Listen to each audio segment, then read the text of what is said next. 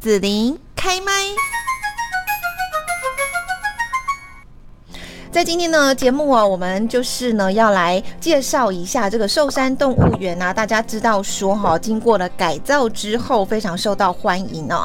那我们今天呢，在节目这边就是来邀请到多年的好友，呃，陈功征大哥哈。那以前呢也是在我们屏东知名的这个主题乐园这边哈来服务。那现在呢，陈功征大哥呢是转战到寿山动物园嘛？因为我最近都是看到他在呃抛这个寿山动物园营队的消息。那我们现在呢，就先请陈功真大哥跟大家来问候一下。大家好，子宁好，好久不见。对呀，哈，我们这个好像刚好也疫情期间，我们不太联络了哈。不过我们在就是 Line 上面文字稍微有时候也问候一下这样子。这样就只有，我觉得好像是后来这种社群软体就变成是一个交流的主要的一个媒介的哈。嗯。不过不过现在一点点慢慢的一个比较稳定。我们看今年的过年，大家都纷纷的往外跑，或者是不错的朋友到国外去的哦。对对对对。然后寿山动物园啊，就是刚好年前改造之后新。开幕，对，在十二月十六那时候就赶着开幕，然后大家非常期待。不过他们这一次的开幕有一个做法，就是说，因为为了避免大家啊啊涌上这一个所谓的寿山动物园，最主要的就是采预约的方式。所以，我们听众朋友，我们最近所要上寿山动物园的话呢。啊，赶快要到寿山动物园的官网啊去做一个预约的方式哈，你才有办法入园。要不然你到了现场的话，啊，可能到了现场是没办法入园的。是，那我要问一下，就是你为什么之后呢，就是都跟寿山动物园有很多合作的这些活动哈？啊，然后还有就是改造之后的寿山动物园，你觉得说它跟以前有什么样不太一样的地方？呃，我们现在谈一下这个寿山动物园的改造的的一个方式，就是说，好啊，呃。在去呃，在疫情的去年的时候，刚好是过完年的时候啊，高雄市政府呢就有这个陈市长就有这个构想，就要打造一个呃新动物园的呃动动物新乐园这样的概念哈，用这个手法啊，然后结合了一些所谓的民间团体来共同打造啊，给这个动物有一个友善的空间，然后。到了五月份的时候，刚好就疫情爆出了三级嘛，所以说整个动物园就停啊，就歇园的。啊，当时那时候也就开始有一些啊歇园之后就开始动工啊。那经过一年多的改造之后呢，啊，在啊去年的十二月的十六号就呈现了一个新的风貌出来，所以大家都非常的期待。那这一次的大改造呢，呃，一整个一个设施来看呢，增加了一些廊道，就一个天空的步道廊道。那些廊道啊，这个。这廊道设置好之后比较好处，是因为大家可以挑高，以不同的视觉来看到一个所谓的动物园里面的这些动物的面貌。那主要还增加一些动物的后场。我觉得这个后场很重要，是因为啊，大家可以看到呃这个饲育人员他们怎么去照顾这些动物，然后也可以看到动物在面后端啊，在后场的部分怎么去他们的生活。那我们有我们就可以感觉到说，在动物园里面它有分前场跟后场，就展示场跟动物的一个。一个饲养的一个部分哦，那我想这个东西透过这一次的这样子的一个呃空间的改造呢，就可以看得比较清楚。那呃，我们之前我们知道动物园大家有去的话，第一个进去的就是狐獴嘛，很可爱的狐獴，大家很喜欢。那狐獴它本身它这种可爱的动物，它是比较属于热带的一个小动物。那当然它就是会有一只站在那边，然后就一直紧接啊头的呃 四处张望。它最主要是因为它的天敌是来自老鹰嘛。啊，会被老鹰啊，会不会被捕捉怎么之类的？那我们这一次，如果我们站在廊廊道上面的时候，我们同时可以扮演两个角色，在在那个所谓的地理板地地地板上的时候，我们好像是一只狐獴，我们仰望天空的时候，老鹰来啄我们；可是我们站到天空的时候，反而我们要变成老鹰，就看到狐獴的那种小角色。所以我觉得挑高之后有个好处是，我们用不同的角度来观看整个一个啊这个动物的世界，同时我们看马上可以。演变成我们就有两个一个角色哈，那另外这一次的一个改改造里面还有包含了友善动物园区啊，那也保留台湾的这种原生区哈，还有啊这个跨域的生态区，那主要就是说啊这一些的部分呢，像草原动物啊，之前我们可以看到动物园区要它有分什么亚洲啦或者是非洲的区，这一次它把草食性的动物都全部啊，可能就是会并。并在一个一个一个一个圈养的一个空间里面，或者是隔壁养的草泥马啊、迷你马，或者是黄牛啊、羊类的部分，它都关在一起。那其实，在大草原里面本来就这样子啊。嗯，对，那就是这个环境改造之后，让这些动物更能够适应它原来的生长的空间的一个概念。那我觉得，我就回顾到以前，我我们曾经跟这个呃观光局去造访的，像国外的这种主题乐园，像迪士尼乐园也好，啊，他们也有这种后场的概念，像迪士尼乐园呢，或者是环球影城，我们也都曾经到，因为我们是参参观团，所以我们可以直接到后场去参观。到后场参观的时候，当然他不让我们拍照，也不让我们摄影。可是我们实际去参访的时候，我们就会了解到说，哦，原来啊，这一个主题乐园的呈现上面，他们后场是一个作业的区域。哦，那我们更了解到一个周围的状况。那这一次啊，这个寿山动物园愿意把这样子的后场规划出来，让我们民众更了解到动物的生活习惯。我想这也是一个很大的突破的一个方向。嗯，是。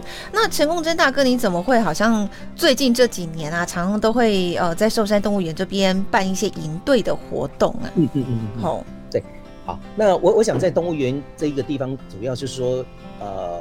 呃，这个动物园区，呃，这个观光局这边诶，非常的想说，在动物园的经营的方向是不是有更大的突破？尤其是我们这一次也看到很大的突破，在一个景观上面、廊道上面，在呃硬体上面把它大改造之后，那当然就是有很多的这种所谓的啊，他们也很希望是说，是不是有不一样的一种啊，这个所谓的经营的手法？那我们这个呃，所以动物园区就把这一块所谓的经营的营队啊，营营队的部分就把它切出来啊，这个由。呃，有专业的人来做处理。那当然，我们都是属于这种呃操作营队是呃很有经验的部分。像我们团队里面是将近有二三十年这样子的一个方式，尤其是在夜宿部分。那那我们知道这个夜宿呢，呃，所以所以这一次呢，寿山动物园打出了全国首创，可以在动物园里面跟动物来做啊这个一个比较亲密性的一个接触啊。比方说晚上晚上的时候啊，可以夜间的动物园哦，住在那边哦。对，住在住在园区里面啊，就是搭帐篷的方式住在。那我们知道有参加过的这一个啊，这个这个亲子也好，或者参加过的这种游客也好，他们觉得说太精彩了，因为不期而遇，你不晓得晚上会有什么动物的叫声。比方说，哦，你知道狮子的习惯里面，它是晨昏动物嘛，哦，早上可能运动的那个出来运动的一种动物。早上的时候，它可能去啊吼了一两声，然后。就睡觉睡一整天，所以到公园去看到，所以我们通常看到都是他们懒洋洋的时候，懒洋洋，因为他是一个很爱睡觉，然后早上的时候就很很有精神，就吼一两声。那黄昏的时候，可能五六点的时候，他可能叫一两声，然后可能要去睡觉。所以这一种早上，我们就听那个妈妈分享说，哎，早上起床不是狗狗给给你叫起床，是那个所谓的吼狮子吼把你叫醒，那个完全体验是不一样的。那夜间的时候，我们安排这些啊，在住在。啊，这个动物园里面的这所有的这个游客，我们带他们去观看夜间的生态，比方说哦，夜间也有生态啊。有啊，我们我们不是我们在人的工作上班，不是有白天工作者，晚上的夜班族，还有晚上工作的和夜猫族等等。那动物这一块有像蜘蛛这一种，嗯，好，还有像那个枣林袋鼠也好啦，或者是啊蜜。獾呐，这种还有什么蝙蝠啊？好，这些都是属于夜行性动物嘛。好，那我们就可以很清楚的可以观赏到白天的动物跟晚上动物是有什么不一样的。但动物园不是他们都关在里面嘛？然后呃，动物的这个动物园工作人员都下班啦，所以你们如果办营队也看得到这个夜间动物。来，我跟大家解说一下，呃，在动物园区里面所谓的动物，我们刚刚讲到前场跟后场，其实晚上他们会把动物都收回到。对呀。哦，那有一些部分他们还是会留在这个所谓的一个区域里面，就是比较小型，像枣林袋鼠也会啊。还有我们看到那个所谓的啊白笔芯也好啦，或者是那个树懒，树懒它就挂在那边，它就很慢很慢的，慢到你根本看不到它蠕动的感觉。它可能从上面走到下面，可能要走个八九个小时，是，可能再上来下来就个一个礼拜。那这一种它是非常，它是。挂在那边，你就也不讲你在行动，看不出来。所以，我们晚上还是可以看到这些夜行动。那好看一些鸟类，那鸟类它可能驻在那边在睡觉的，我们就可以观察它的行为。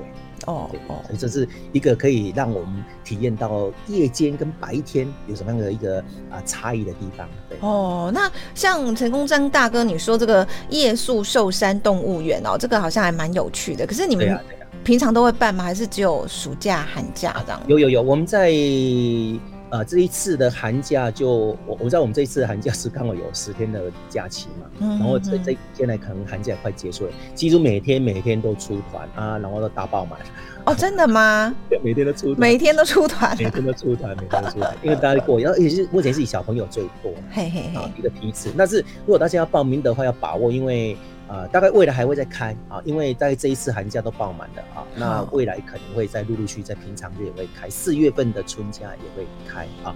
那所以大家开了，请关切一下这种啊，这个相关的官网啊，大家搜寻一下。就官网是寿山动物园哦，寿山官员也会公布，对啊。那其实我们上次在过年前十二月那时候开放之后，就噼啪啦啪啦就开始马马上都被秒杀，有些家长很抱怨说哦，我们都没有报名到。对，好，除了这一个部分之外，我们还有一日游的生态。如果说小朋友有些家长说啊太小了，不让他们去过夜的话，那基本上我们这种夜宿的话是国小的一年级到国中，呃，国小一年级到国中一年级。那家长可以跟吗？还是只有小朋友哦？不跟的哈。所以有的家长会怕说他年纪太小，不敢让他在外过夜，这样就可以参加白天的这样。其实我们都跟家长讲说，你就让他独立好。那第一个规格就是说，有些大班的小朋友，那哥哥有参加，姐有参加，要不要参加？我们或许会开放，因为但是我们不不让一个单独的一个幼儿园的小朋友来参加。他晚上那可能会找妈妈、找爸爸之类的。但是有哥哥姐姐在的时候，我们可能就会收。好，这是一个部分。那再来就是刚刚子姐问到一个，我们还有针对就是说亲子团的，就是说。呃，家长跟小朋友可以参加的，那这两种规格有一个很大的对差，就是说，呃，或许小朋友可能在幼儿园要家长陪同，那这个就会也是这一次开园之后啊，让这个家长就是报名的家长来特别怎样，特别要我们去开这个团再开，以前我们没有开这种亲子团，那这一次也特别突破又开了这个亲子团，然后第二个部分，有些家长是怎样，我希望小朋友都不要家长跟。我就把它放草，放牛吃草，然后我们就觉得哇，你看我多多轻松。那我遇过那种家长很好玩，就是他们自己会有他们自己几个家长就是这样啊，三五三五好友，早上就把他送到，然后他们自己去爬山也好，或去咖啡喝下午茶，喝下午茶等等，然后四点钟再接回来，他们 高兴的很。所以我说觉得是有两种，那有些家长真的是很。关心小朋友这种状态，他们会觉得啊，是不是这样去会不会有怎样怎样巴拉巴拉一大堆？所以我觉得可能大家要调整一下，你适合哪一种的一种啊营队，我们就可以做报名。那讲到这个部分，我们今年有一个很大的突破，是大一团哦，专点爱讲带一哦，啊专点爱讲带一哦，原来进去真还无问题，只连带一唔讲，而且一专业公布。还好了，还好了。我这一次真的受到挑战，那第二单。我们有那种全程要攻代译，应该我们发到，然后我们那个团队大概说有有人成功在做公代译，我本做就是南部小孩，然后台语长大，对这一块我就有把握，就跟团队讲说，我几乎可以讲到百分之九十八、九十九的台语。那如果遇到动物有这种专有名词，我们可能就没办法。对呀，像胡蒙台语要怎么讲？胡蒙就是你还是讲哦，真的吗？真的有啊？哎，真的有，可以考试呢，吼，刷雕呗。真的假的？刷掉呗！哦，我们也学到了。但是我跟你讲，这个我们这个教育部里面有这样国那个台语的这样的范本，它有这样制定了这样子的一个语别，所以大家也哦有趣耶。那我我觉得我们在办这个生的时候是刚好是大家互相的教学然后就是说我们可以跟他讲说我不不懂，可是他们里面有这种受过这种台语认证的这些家长。他们会直接告诉你是什么。那我们有一个夜间的导演老师也非常厉害，他也可以全程台语。那最主要是因为这台语团非常肯定，我们就是包含我们的工作人员全部能搞定的公单译。他们最主要是因为他要提制造那个环境，而且这一团是来自台北啊，承办是来自台北。然后有这一次组合是有台中、嘉义有高雄，这样组合起来将近二三十个。不过他们就觉得说，在台北的时候，他们觉得没有环境。毕工一到嗯到学校就自然都国语呀。对，那现在现在阿公阿妈是因为要跟孙子沟通，嘿，然后一去耳共意。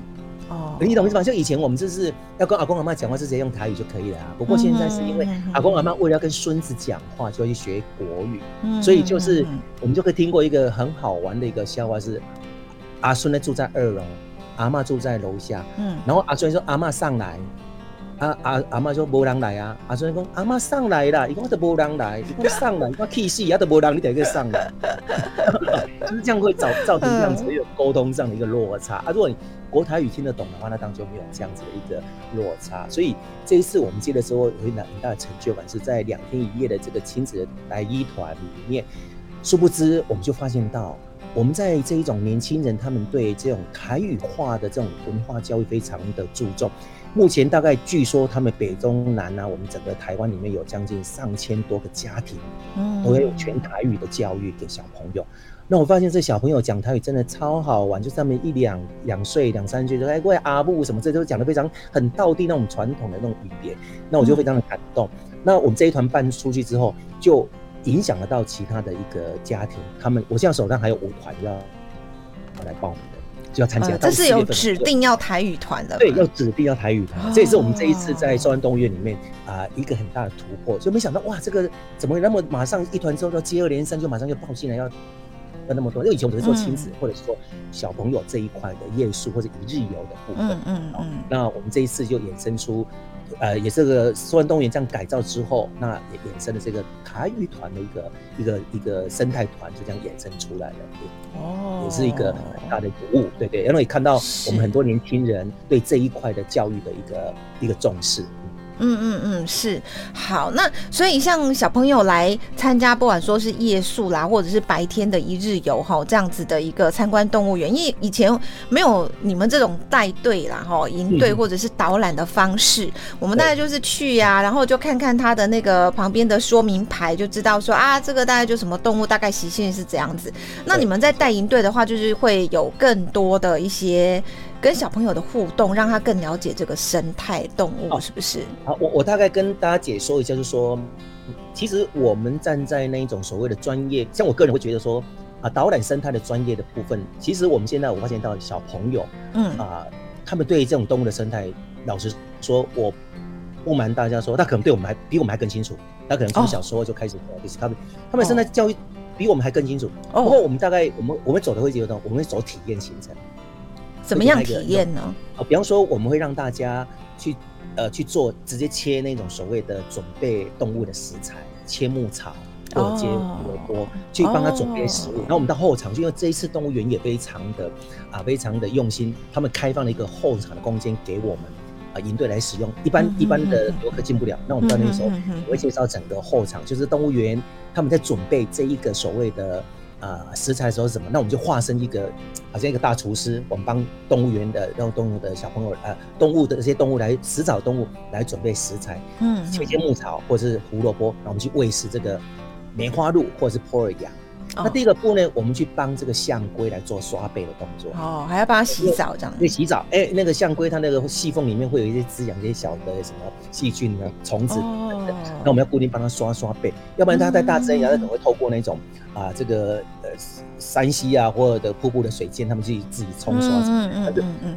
圈养动物就要透过人类，所以这一次的寿安动物园里面的象龟很新。因为从过年到现在，每天都被刷背，刷的很干净，然后好像一面镜子一样。你就看到那种土黄，那种那种朱卡达象龟，那种看到那种土黄色的颜色出很漂亮，然后可以这个，我想就做比较这样的比例就知道。那第二个部分就说，比方说我们把它包装成，比方说你要回到非洲的时候，会不会有困难重重？我们就化身是你是一个那一只动物，都透过游戏的概念。那你要回到非洲的时候，会不会遇到一些有什么天敌？的攻击啊，地震啊，天灾啊，沼泽啊等等，或者是你可能会付出一些啊什么状况，那。你要怎么要如何顺利回到这种所谓的非洲？那我们透过游戏的部分，这个游戏呢就有点我们讲快一点，就有点像大富翁的一个翻版的概念。那让参加者呢可以体验到说，哎，我们在一个生活过程当中，当然有些很顺遂，有些可能遇到挫折。那我们在这样子的一个过程当中，要如何的来调整我们的一个步伐？包含生态的部分也是如此，动物它们怎么在大自然里面呢，可以求得自己的一个生存？哦，就是这样子的一个一个方式。那夜间的体验。我们就直接导览老师会带大家，比方说我们看到的蜘蛛网，啊，他们是住在哪里？他们为什么晚上会出出来蜘蛛？那个网，他们概念是这样？然后鸟类它是站着睡觉，或者抓着睡觉，或者是它们为什么不到巢里面睡觉？这种实际上的啊比较生活化的一种啊的这种体验，我们会在营队里面呢跟。啊，这个所有的参加者呢都能够有实际上的体验，就比较不是我们只是纯粹在做那种生态导览的一种概念。哦哦哦哦，是好，听起来真的非常有趣哈。那所以呃，如果大家呢想要就是让小朋友来参加哈这个寿山动物园啦夜宿的活动，或者是说像啊白天的一日游生态学习营哈亲子营，或者是像特别的有这个台语团哈，欢迎大家就是到寿山动物园的官网哈，或者是说呢到到哪里 可以搜寻得到？呃，可以，我们可以搜寻鹤鸣旅行社。啊，好好，是是是是是，人民可以了哈，好，不然就是要不然就是我的听众的话，你就可以上我的脸书粉钻哈，然后陈公正大哥再把消息给我，这样我再把链接给你。对对对对对，这样子的话，大家就不会说哈，哎，怎么好像一下子又被抢光了，报不到我们这样。哦，好好，那多开几团了哈。好，那我们今天这边呢，就要谢谢陈公正大哥了，谢谢，谢谢。谢谢你收听紫琳的节目，欢迎订阅关注紫琳开麦。紫琳也想听听你在听完这一集节目后有什么想法或感受，欢迎留言分享或前往紫琳的官网内指天生来逛一逛。我们下次见。